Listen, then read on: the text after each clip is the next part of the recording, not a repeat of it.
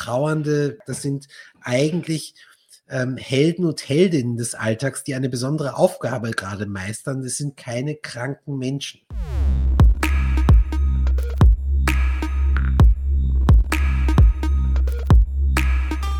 Herzlich willkommen zum Podcast von Am Rand. Mein Name ist Ursi Zeiser. Heute sprechen wir über Trauer. Früher oder später sind wir alle einmal damit konfrontiert. Aber wie geht man dann damit um und was ist Trauer eigentlich? Darüber spreche ich heute mit dem Trauer- und Sterbebegleiter Michael Lipkazzotti. Vielen Dank, dass Sie sich heute mit mir in diesem virtuellen Raum treffen. Möchten Sie sich unseren Zuhörerinnen und Zuhörern vielleicht noch einmal selber vorstellen? Ja, mein Name ist Michael Lipkazzotti. Ich bin ähm, Sozialarbeiter, Lebenssterbe- und Trauerbegleiter äh, und mache neben vielen anderen Dingen auch noch die Oberösterreich-Koordination äh, vom Kinderhospiz Sterntalerhof. Das heißt, ich begleite Familien von schwerstkranken und sterbenden Kindern äh, sowie trauernde Eltern. Und äh, zum Thema passend unterrichte ich auch bei verschiedenen Bildungseinrichtungen und Fachhochschulen ähm, in dem Feld palliative Begleitung. Palliative Begleitung ist dann also Sterbebegleitung? Äh, ich würde mich so ein bisschen gegen den Begriff ähm, praktisch palliative äh, Sterbebegleitung wehren, weil es viel mehr äh, umfasst. Ähm, palliative Begleitung umfasst nämlich auch äh, praktisch die Trauerbegleitung von Angehörigen, äh, wenn der Patient oder die Patientin mhm. verstorben sind, hört diese Begleitung nicht auf, äh, sondern wir sehen das ganzheitlich und sagen, das ganze System, was vom, vom Tod betroffen ist, wird begleitet. Ja? Und deshalb ist mhm. Trauerbegleitung ein, ein wichtiger Bereich. Wenn wir sagen Sterbebegleitung, dann setzt es dieses Fokus, diesen Fokus so stark. Ähm, auf äh, die Person, die stirbt. Aber natürlich ist äh, ja mit dem Moment des Todes besonders äh, das Umfeld betroffen. Ja. ja, und dann sind wir eh auch schon mitten im Thema. Vielleicht beginnen wir damit. Was ist denn eigentlich Trauer? Also das ist ganz spannend, ja. Ähm, Trauer wurde ja lange Zeit äh, so in der, also in der Herleitung des Wortes äh, Trauer, das stammt ja aus dem Altenglischen und wir finden es auch im, im Mittelhochdeutschen und Althochdeutschen wieder von Drury Sun, also sinken lassen. Äh, und es hat aber ähm, eigentlich ursprünglich ganz lange Zeit einen sozialen Status einer Person beschrieben. Und erst so im 19. Jahrhundert ähm, mit Freud, Ende des 19. Jahrhunderts, kommt eigentlich die Idee auf, sich auch mal professionell damit zu befassen, die psychologischen Aspekte von Trauer zu, zu beleuchten. Es kommt also eigentlich sehr spät. Ab da hat man eigentlich Trauer als äh, eine psychologische Verlustreaktion begriffen. Und äh, ich bin aber der Meinung, und da bin ich d'accord mit den aktuellen Trauertheorien, dass es viel mehr ist. Ja, ähm, vor allen Dingen ist Trauer, ähm, sage ich mal, besonders eine menschliche Coping-Strategie. Also es ist kein Makel, etwas Schlimmes, was jemandem passiert, sondern es ist vor allem eine Fähigkeit, die Menschen und auch wahrscheinlich andere höher entwickelte Lebewesen, äh, Säugetiere haben, nämlich Verluste zu bearbeiten ähm, und mit Verlusten fertig zu werden. Also es ist, äh, ich würde sagen, es ist vor allem eine Fähigkeit und nicht nur eine emotionale Fähigkeit, sondern auch wirklich eine kognitive Fähigkeit. Und ich glaube, da, auch das ist lange Zeit zu wenig beleuchtet worden, nämlich neben dem emotionalen Verarbeitungsprozess uns auch die kognitiven und auch die physischen, körperlichen Verarbeitungsprozesse genauer anzuschauen. Sie haben es ja jetzt gerade schon gesagt, zuerst verliert ein Mensch jemanden und dann trauert er. Das ist jetzt der, ich sage mal, klassische Ablauf. Aber kann ein Mensch auch schon beginnen zu trauern, wenn der Verlust noch gar nicht eingetreten ist? Naja, so eine antizipierende Trauer hätten wir dann, ja. Also, wobei das natürlich eine ganz andere Art ist. Also, ich würde auch sagen, man bereitet sich auf den Verlust dann vor. Und der Verlust passiert ja auch in verschiedensten Bereichen. Und wir müssen gar nicht nur vom Tod reden, sondern auch von anderen Verlusten, ja häufig als Prozess. Es ist ja eine Illusion zu glauben, der Mensch stirbt jetzt in der Sekunde aus, es ist ein Unfall, ja. Bei einer Krankheit zum Beispiel ist es ja ein längerer Prozess, wo sich der Mensch verändert, der Körper verändert, jemand immer schwächer wird. Und natürlich gehen da mit einher auch schon vor dem physischen Tod äh, ganz viele kleine Verlustverarbeitungsschritte. Generell äh, würde ich trotzdem sagen, dass erst wenn der Verlust eingetreten ist, ähm, dann praktisch eine ein größerer Prozess der Verlustverarbeitung in Kraft tritt, der aber auch sehr stark von der Art des Verlustes abhängt. Wenn über Trauer gesprochen wird in den Medien oder vielleicht auch in Fachzeitschriften, dann taucht da oft dieser Begriff Trauerarbeit auf. Was ist denn das, diese Trauerarbeit? Äh, Trauerarbeit ist wirklich eine Schwerstarbeit, würde ich sagen. Ja, und wie ich schon ähm, zu Beginn erwähnt habe, ist es nicht nur ein automatischer emotionaler Verarbeitungsprozess, äh, so analog, so hat man sich das früher vorgestellt, analog zu einem Heilungsprozess. Ja, ich habe eine Wunde irgendwo und die verheilt dann automatisch so ist es nicht, sondern äh, es ist ein sehr aktiver Prozess. Das heißt, Menschen, die einen Verlust erlitten haben, müssen sich immer wieder mit, diesem, mit dieser Lücke konfrontieren und müssen praktisch eine Lösung finden für sich selbst, eine individuelle Lösung, wie sie mit diesem Verlust weiter gut leben können. Ja, und ähm, auch wieder in ein funktionierendes Leben zurückfinden können. Und das dauert äh, unterschiedlich lang und äh, ist auch prozesshaft. Das heißt, es wird auch nicht alles mit einmal bearbeitet, äh, sondern diese Trauerarbeit läuft in Wellen. Das ist zum einen äh, praktisch die Aufgabe des Trauernden oder der Trauernden, Sinn in dem Geschehen zu finden. Also mhm. damit ich praktisch es sinnvoll in meine eigene Lebensgeschichte einbauen kann, muss ich wissen, so ganz grob gesagt, warum ist das überhaupt passiert? Äh, warum habe ich diesen Verlust erlitten? Warum ist der Mensch verstorben? Und das reduziert Leid und Schmerz. Der zweite Bereich ist ein Identitätswandel. Hausnummer, äh, wenn ich, wenn mein Kind verstirbt zum Beispiel, äh, wer bin ich dann? Bin ich dann noch Vater oder Mutter?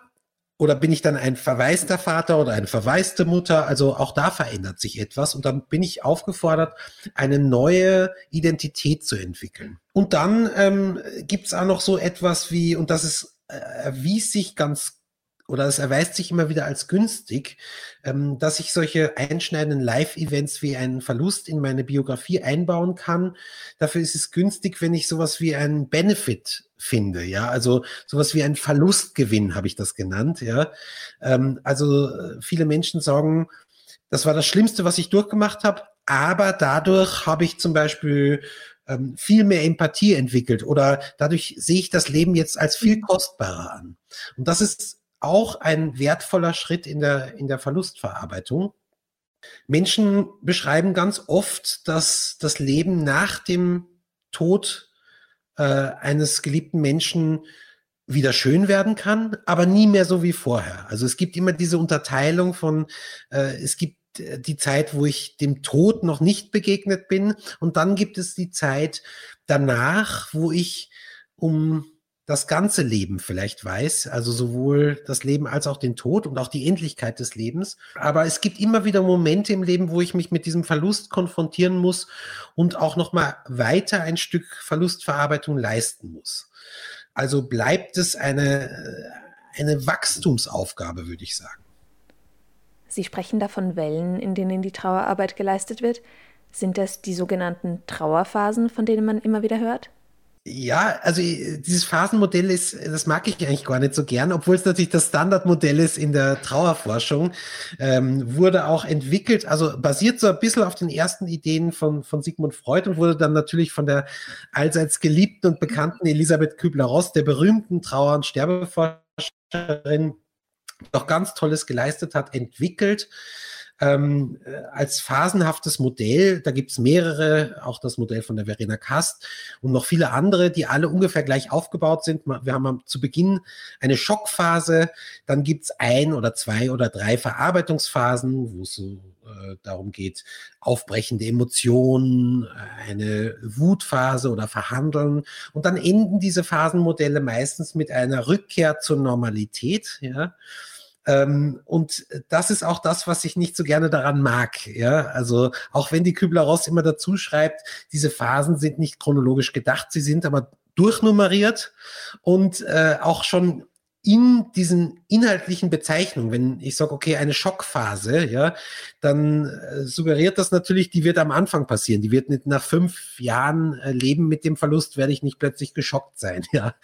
Das sind aber alles Emotionen, die völlig durcheinander auftreten können oder alle gleichzeitig auftreten können und sehr individuell praktisch auftreten. Und deshalb mag ich dieses phasenhafte Modell nicht gerne.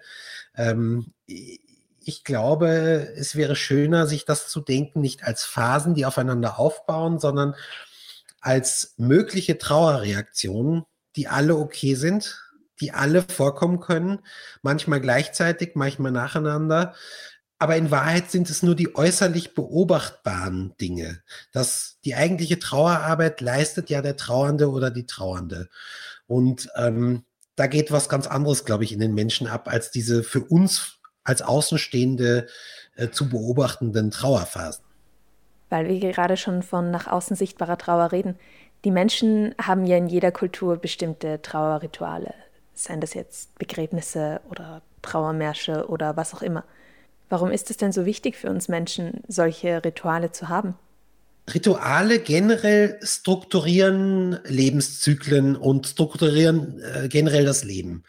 Und sie tun das, indem sie Dinge vereinfacht darstellen, ganz oft, ja. Also besonders diese Rites of Passage, diese Übergangsrituale machen praktisch eine unfassbare Tatsache, Entschuldigung, wie den Tod sichtbar und greifbar und anfassbar.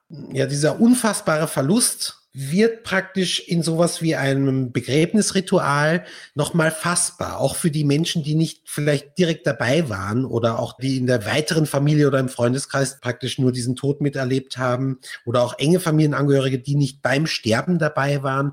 Für die ist dieses Ritual wichtig, weil sie ja praktisch damit den Toten oder die Tote verabschieden. Und äh, im Rahmen dieser Rituale, ich sage immer, da werden so Mini-Narrative erzählt bei Begräbnissen oder Trauerritualen wird eigentlich immer die Geschichte erzählt, etwas von dir bleibt hier, etwas von dem Verstorbenen bleibt da oder wird erhalten oder geht sogar in ein neues Leben in eine andere Form über. Und das ist, glaube ich, eine sehr tröstliche Geschichte für die Angehörigen. Ja, ähm, es wird zum Beispiel nie in einem Trauerritual die Geschichte erzählt, wir sind im Endeffekt nur Zellen und Erzählhaufen und jetzt geht das halt alles, jetzt ist das Leben halt vorbei und äh, jetzt das war's, ja, sondern es wird praktisch immer die Geschichte erzählt, es etwas bleibt von dir. Ich würde jetzt gerne zu konkreten Problemen kommen, vor denen Menschen stehen, wenn sie mit Trauer in Berührung kommen. Dafür würde ich gerne ein paar exemplarische Szenarien mit Ihnen durchspielen und dann schauen, was die Menschen in diesen Szenarien tun könnten. Wenn wir uns zum Beispiel einen Mann vorstellen, der weiß, dass seine Mutter schwer krank ist und in den nächsten Wochen sterben wird, was kann er denn dann tun? Also was sind Möglichkeiten für Menschen, die eben schon wissen, dass sie einen geliebten Menschen bald verlieren werden? Ich glaube, ganz wichtig ist auch, wenn ich praktisch in dieser Zeit natürlich für meinen geliebten Menschen äh, da sein möchte, äh, am besten 24 Stunden, auch Self-Care, sage ich dazu, zu betreiben. Ja, also das heißt, ähm, nicht zuzulassen, dass man zum hilflosen Helfer oder zur hilflosen Helferin wird. Also trotzdem zu schauen, man muss auch, wenn man einen geliebten Menschen verliert und möglichst viel Zeit mit ihm verbringen will, muss man trotzdem schlafen, essen, die Grundbedürfnisse decken. Ja, also da gut auf sich zu schauen. Ganz, ganz wichtig finde ich auch, wenn es ein soziales Netz gibt, das zu aktivieren und sich Hilfe zu holen, sich auch helfen zu lassen. Ich würde auch immer empfehlen, dass wenn es schon absehbar ist, dass jemand verstirbt, sich auch die Unterstützung von professionellen Palliativteams zu holen. Die gibt es eigentlich österreichweit. Und ähm, wenn es möglich ist, äh, praktisch auch diese Phase bewusst wahrzunehmen, weil ganz viele Menschen hilft das in der Trauer, aktiv am letzten Weg ihres geliebten Menschen teilgenommen zu haben. Und ich glaube, manchmal leider geben wir im Gesundheitsbereich den Menschen das Gefühl, so dein Angehöriger gehört jetzt uns. Ja, und das möchte ich allen Menschen, denen, denen ein Verlust bevorsteht, ähm, mitgeben. Also das ist nicht so, sondern äh, praktisch die Angehörigen sind die Betroffenen, ja. Äh, und natürlich gehört die Person, die verstirbt, zu ihren Liebsten und nicht zum Spital oder zum Pflegeheim oder sonst wohin. Jetzt kann es aber auch ganz anders aussehen. Zum Beispiel könnte eine Frau ganz unvermittelt ihren Partner verlieren, weil er auf dem Weg in die Arbeit einen Autounfall hat. Da gibt es ja dann absolut keine Vorbereitungszeit. Was macht ein Mensch da wahrscheinlich durch und wie kann man damit umgehen? Also äh, da, das ist bestimmt ähm, besonders krass, weil ich auch nicht mal Sachen regeln kann. Und übrigens, das habe ich vorhin noch vergessen bei Trauer. Wir vergessen auch immer, dass ganz, ganz oft Trauer auch einhergeht mit wirklich existenziellen Ängsten. Ähm, um bei Ihrem Beispiel jetzt zu bleiben, sagen wir mal, die haben eine Familie gehabt, äh, waren, haben beide fürs Familieneinkommen gesorgt und plötzlich verstirbt ein Partner. Wie cover ich dann dieses fehlende Einkommen? Ja. Ähm, dann ganz, ganz dringend glaube ich auch, dass man Hilfe sich holt, ähm, äh, nämlich das ist eine Krisensituation, wenn überraschend jemand stirbt. Ja. Ähm, da finde ich es auch ganz wichtig, dass man alle Stressoren praktisch reduziert. Also man hat ja sowieso praktisch drei freie Tage berufsrechtlich gesichert, ja. Äh, man kann sich aber auch fast bei jedem Hausarzt, bei jeder Hausärztin krank schreiben lassen, wenn man das möchte, ja. Und was ich auch dabei ganz wichtig finde, ist, dass man dafür sorgt, dass man eine gute Aufklärung zum Unfallgeschehen bekommt, ja, ähm, weil man ja auch nicht mehr Abschied nehmen hat können. So muss man zumindest wissen, warum ist das passiert, ja, was ist da überhaupt passiert. Und was ich dann auch ganz wichtig und schön finde, manchmal ist es nicht möglich, ähm, aber dass man auch diesen Verabschiedungsprozess dann zumindest im, im Rahmen eines Trauerrituales, sprich eines Begräbnisses, den dann zumindest ähm, zelebrieren kann. Ja, und ähm, vielleicht auch nochmal sich die Zeit nimmt, das empfehle ich auch immer, wenn man es nicht möchte, praktisch an, an dem offenen Körper, dann vielleicht am geschlossenen Sarg oder an der Urne, sich nochmal selber auch die Zeit zu geben, sich von der geliebten Person zu verabschieden. Weil ähm, das ist etwas, was ganz oft Menschen, die jemanden verlieren durch einen, durch einen Unfall, wie Sie das gerade beschrieben haben. Ja, man ist nicht darauf vorbereitet. Ich wollte der Person noch so viel sagen und ich habe das nicht mehr gekonnt, weil die Person halt bei einem Unfall gestorben ist, dann ist es ganz, ganz wichtig, äh, so finde ich, dass man sich zumindest die Zeit für diese Verabschiedung nimmt ähm, vor dem Begräbnis. Und da mhm. sich einfach auch die Zeit zu nehmen und auch rauszunehmen, das Recht, ähm, eine, einen guten Abschied auch zu finden. Selbst wenn es ein gewaltsames Ende war im Sinne eines, eines Unfalls äh, oder es gibt ja Verbrechen, ja, also die auch immer ganz, ganz schlimm sind. Jetzt gerade eben im Kontext von Unfällen oder wie Sie gesagt haben, auch Verbrechen. Da wird ja dann vermutlich oft eine schuldige Person gesucht, die dafür verantwortlich ist, dass mein geliebter Mensch eben gestorben ist. Und da ist dann wahrscheinlich auch ganz, ganz viel Wut dabei. Wie kann damit umgegangen werden? Ja, ich muss dazu sagen, es ist nicht immer so. Also es ist auch eine mögliche Trauerreaktion, dass ich einen Schuldigen erkennen möchte und auch wütend bin, aber es ist nicht bei allen Menschen so. Ähm, manchmal steht auch wirklich einfach dieser Verlust und dieser Schock im Vordergrund, dass die Menschen sagen, mir ist eigentlich wurscht, was mit der Person, die das verursacht hat, passiert. Ähm, ich wünsche mir einfach nur meinen geliebten Menschen zurück. Grundsätzlich ist es gut zu wissen, dass auch Schuld und Wut ganz eine normale Trauerreaktion ist und dass man sich die auch erlauben darf. Vielleicht ist auch gut im Hinterkopf zu behalten, dass es häufig wirklich vorbeigeht, ja, also dass, dass es nachher gar nicht mehr dieses Bedürfnis vielleicht nach Rache oder Vergeltung oder auch nach Schuldzuweisung oder der eigenen, die eigene Schuld ständig zu bekennen und zu bedauern, dass das etwas Temporäres sein darf, dass man das auch gehen lassen kann. Weil es in Wahrheit, auch wenn ich einen Schuldigen erkenne, bringt es mir die Person nicht zurück. Es gibt aber Menschen, denen hilft es auch im Trauerprozess praktisch, dass sie wissen, war jemand schuld am Tod. Ja, und wenn sie es wissen, kommt es ganz oft dann so, dass sie sagen, okay, das, ich, ich will jetzt eh nicht mehr der, der Person schaden oder die fertig machen, sondern ich habe das nur für mich. Ich habe wissen müssen, wie ist dieses Unglück passiert? Ähm, wie ist mein geliebter Mensch gestorben? Und wer war daran beteiligt? Damit ich praktisch mit diesem Wissen umgehen kann und damit weiterleben kann. Wie wichtig ist denn da vergeben können? Ja, vergeben können ist, glaube ich, nicht nur in der Trauer, sondern für uns alle ein wichtiger Faktor. Und ich glaube, es ist vor allem wichtig, vor allem sich selber zu vergeben. Ja, und mit sich selber in Trauer, in der Trauerzeit oder auch in dem ganzen Trauerprozess oder in Bezug auf alles, was den Verlust betrifft, gnädig zu sein. Ja, äh, man kann ruhig auch wütend sein auf andere. Irgendwann wird man sehen, dass es einen nicht weiterbringt, dass es ja den Schmerz nicht wirklich reduziert. Aber ähm, ich glaube, am schlimmsten sind eigentlich die, die Selbstvorwürfe und die praktisch die Schuld, die man in sich selber sucht. Und das ist, glaube ich, etwas, was man schon durch Vergebung, durch Selbstvergebung äh, trainieren kann. Ja, dass man gnädig mit sich selber ist selbst wenn man äh, den Unfall selber verursacht hat, bei dem vielleicht mein Partner, meine Partnerin, meine Kinder gestorben sind, das kann ja auch vorkommen, ist bestimmt eine ganz, ganz komplizierte Traueraufgabe.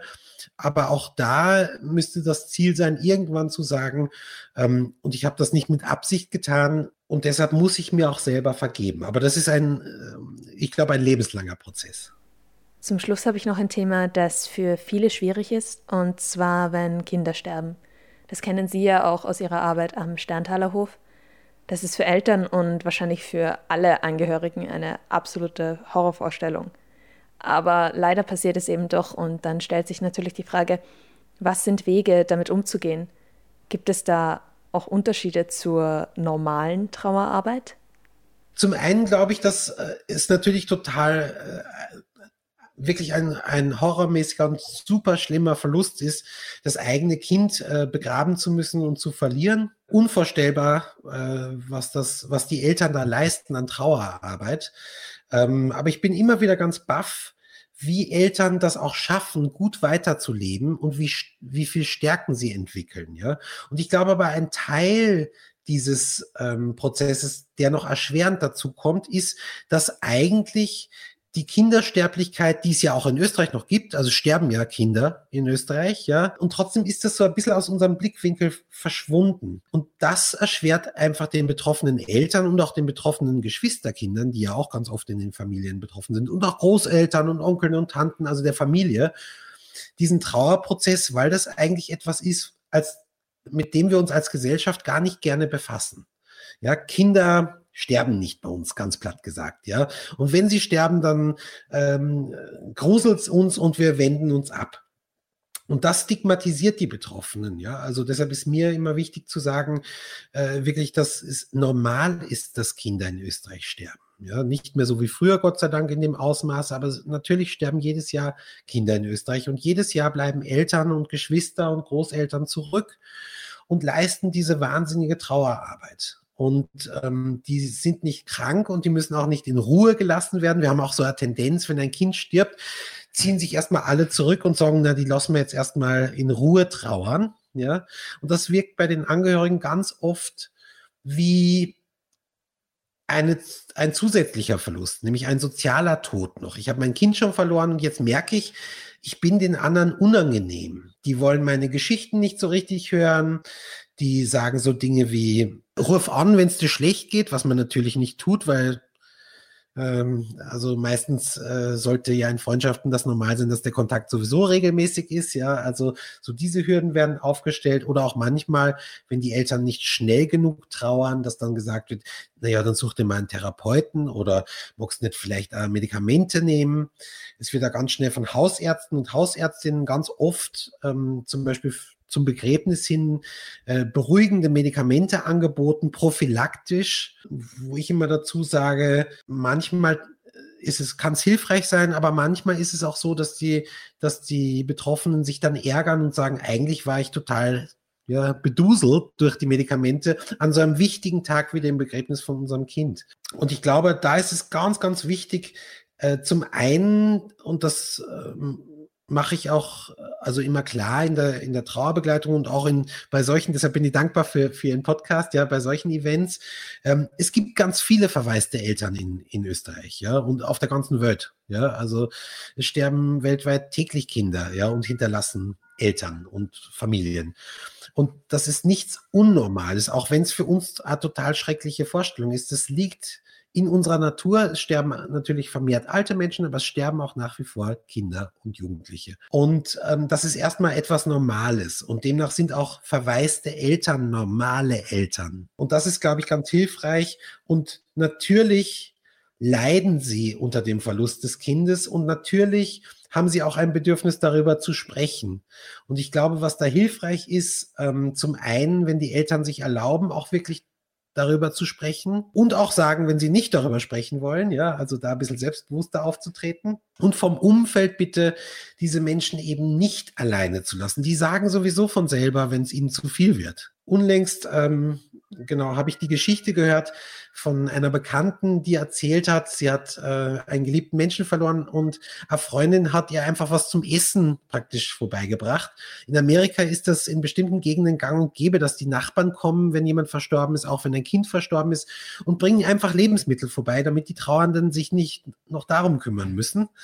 Das ist bei uns eher das, das Gegenteil. Wir ziehen uns eher zurück und das ist eigentlich schade. Also ich glaube, gerade wenn ein Kind verstirbt, ähm, braucht man das soziale Netz mehr denn je. Und äh, also da möchte ich sowohl die betroffenen Eltern ermutigen zu sagen, ich gehe mit meiner Geschichte auch an die Öffentlichkeit und mute es der Öffentlichkeit zu, sich damit zu konfrontieren, dass auch Kinder sterben und dass es großes Leid in den Familien hinterlässt.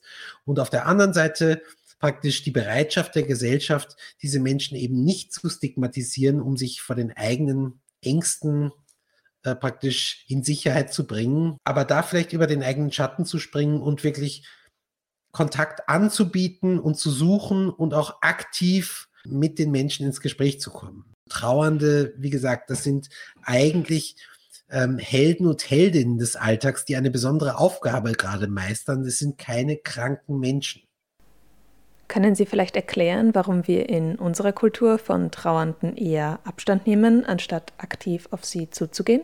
Ich glaube, das ist ein multifaktorielles Geschehen. Es war wirklich so, dass praktisch so in den Nachkriegsjahren ähm, man natürlich nach dem Krieg, wo der Tod überall präsent war, nach dem Zweiten Weltkrieg, dass man so ein bisschen die Nase voll davon gehabt hat und auch sehr mm, fortschrittsgläubig war, da eher so die Mentalität war, der Tod ist ein Feind und wir können den mit äh, sehr guter Medizin ausmerzen, auch so auf den einzelnen äh, Stationen und in den einzelnen äh, Spitälern, so die Haltung war, gestorben wird woanders, ja, nicht bei uns. Ähm, es ist praktisch ein Misserfolg des medizinischen Personals, wenn ein Patient, eine Patientin verstirbt. Genau, und damit war der Tod so als Bowser als Endgegner, als Endfeind von aller ähm, des Gesundheitswesens irgendwie definiert. Und äh, damit werden auch die Trauernden so ein bisschen stigmatisiert, glaube ich, weil sie natürlich daran erinnern, dass das ein Spiel ist, was wir immer verlieren müssen. Ja, wir alle müssen sterben. Da gab es auch diese Tendenz natürlich mit der Säkularisierung der Gesellschaft. Also das heißt, äh, die Kirchen waren nicht mehr so stark, ähm, die Leute waren freier in, ihren, in ihrem Glauben und auch in ihren Ritualen. Und damit ist auch so ein bisschen natürlich Trauerkultur verschwunden. Sie kommt jetzt aber wieder, indem die Leute sich zu, diese Rituale zurückholen, die ja meistens sehr viel älter sind als ja als die Religionen oder als die Kirchen oder so. Ja, also da steckt ja sehr viel mehr an Menschheitsgeschichte drin. Und ich glaube, dass das halt auch in einer Wohlstands- und, und Fortschrittsgesellschaft, in der wir auch leben, hier besonders im, im reichen globalen Norden und in den Industrienationen, dass einfach der Tod ganz oft als was Störendes, was Lästiges wahrgenommen wird. Schnell hinter sich gebracht werden soll äh, oder gar nicht passieren soll. Und deshalb, glaube ich, sind Trauernde als ständige Erinnerung, dass der Tod trotzdem passiert, eigentlich manchmal störend, ja, werden als störend empfunden. Und ich glaube, das ist schaut, weil ich glaube, dass wir irrsinnig viel darüber lernen können. Und ähm, das betrifft uns alle. Also es gibt kein Leben ohne Verluste. Das heißt, wir alle müssen mal äh, durch diese Verlustverarbeitungsprozesse durchgehen. Und wir alle sterben. Ich hätte dann noch eine Frage zu Kindern. Trauern Kinder eigentlich anders als Erwachsene? Zum einen finde ich, dass Kinder sehr viel unmittelbarer und sehr viel unverstellter trauern. Es hängt natürlich auch da immer vom Alter des, des Kindes ab. Früher war man eher so der Meinung, dass äh, Kinder, sehr kleine Kinder, das überhaupt nicht mitkriegen. Demnach wurden sie auch gar nicht so mit einbezogen. Heute ist es schon so, dass wir das natürlich auch, selbst wenn ich einen Elternteil verliere und keine Erinnerung mehr aktiv an dieses Elternteil hat, habe, hat es Auswirkungen auf mein gesamtes Leben. Das heißt nicht, dass das Leben äh, schlecht sein muss, im Gegenteil, ja, aber es hat Auswirkungen. Und ich glaube, dass das ähm, erstmal so in den Fokus gerückt ist, dass auch vermehrt wieder ähm, Eltern sich dazu entscheiden, Kinder mit auf Begräbnisse zu nehmen, ähm, auch Kinder mit dem Tod zu konfrontieren, weil es natürlich auch etwas ist, Trauer ist eine fäh menschliche Fähigkeit und die muss aber auch erlernt werden und gefördert werden, wie alle anderen Fähigkeiten auch. Und das ist, glaube ich, etwas, was schon in der Kindheit passiert. Und ich glaube, wir Erwachsenen können ganz, ganz viel lernen von der Art, wie Kinder trauern, nämlich, dass sie, wenn sie Pausen vom Trauern brauchen, dann nehmen sie sich Pausen. Das ist, glaube ich, etwas, was ganz schön und wichtig ist und was wir uns auch abschauen könnten von Kindern. Wie kann ich mir solche Trauerpausen vorstellen? Ja, das Kinder zum Beispiel, das kennt man vielleicht auch, man, ähm, die Oma ist verstorben, der Opa ist verstorben, man nimmt die Kinder mit zum Begräbnis und auf einmal, ähm, keine Ahnung was, fällt ihnen was Lustiges auf oder ein und sie fangen total zum Lachen an. Ja, und sie lachen und lachen und lachen und kompensieren praktisch so ein bisschen diese schwere Stimmung auch für sich. Ähm, und dann kann es aber auch wieder umswitchen und es kann sehr wohl sein, dass sie dann sehr traurig werden. Ja, ähm, also sie, äh, sie erlauben sich die gesamte Bandbreite der Emotionen. Das kann man vielleicht sagen, ja. Mehr als wir Erwachsenen. Das sieht man eigentlich schon mit Eintritt in die Pubertät oder in, in der vorpubertären Phase, dass dann so unsere Sozialisation zu tragen kommt. Das heißt, dann bemühen wir uns besonders, unser Verhalten zu kontrollieren. Und dann sitzt diese Art ein, die auch mit unserer Kultur was zu tun hat, äh, da bei uns in Mitteleuropa, diese gefasste Trauer. Das heißt, ich darf nicht lustig sein, das ist kein richtiges Trauern und ich darf aber auch nicht die ganze Zeit in Tränen ausbrechen, dann lasse ich mich gehen. Und das, das verweigern Kinder eigentlich bis zur Pubertät, ja, also sie sind da ganz natürlich. Und wo Kinder auch total kreativ sind, sie machen sich viel mehr eigene Vorstellungen und Fantasien, auch im magischen Denken.